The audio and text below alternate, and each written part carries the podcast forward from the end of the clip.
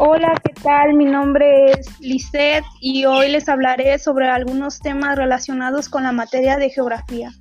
Bueno, como primer tema les hablaré sobre qué es la atmósfera. Bueno, la atmósfera, como todos la conocemos, es la capa de gases que rodea nuestro planeta.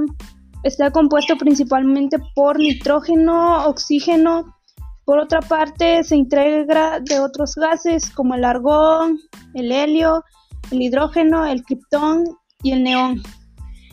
Y su estructura y su composición atmosférica es una atmósfera de gases en conjunto con la rotación terrestre y los efectos del Sol, que nos permite el desarrollo de diversos climas, como por ejemplo para el clima que estará en la semana o a qué temperatura vamos a estar, entre otras cosas.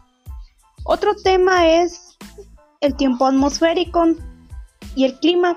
Bueno, el tiempo atmosférico nos indica las indicaciones de temperatura y la precipitación en un momento y en un lugar determinado. Por ejemplo, ahorita en esta semana en la que estamos, unos días antes predijeron que se iba a venir un fuerte, un fuerte frío. Bueno, y ahí ya está ese término.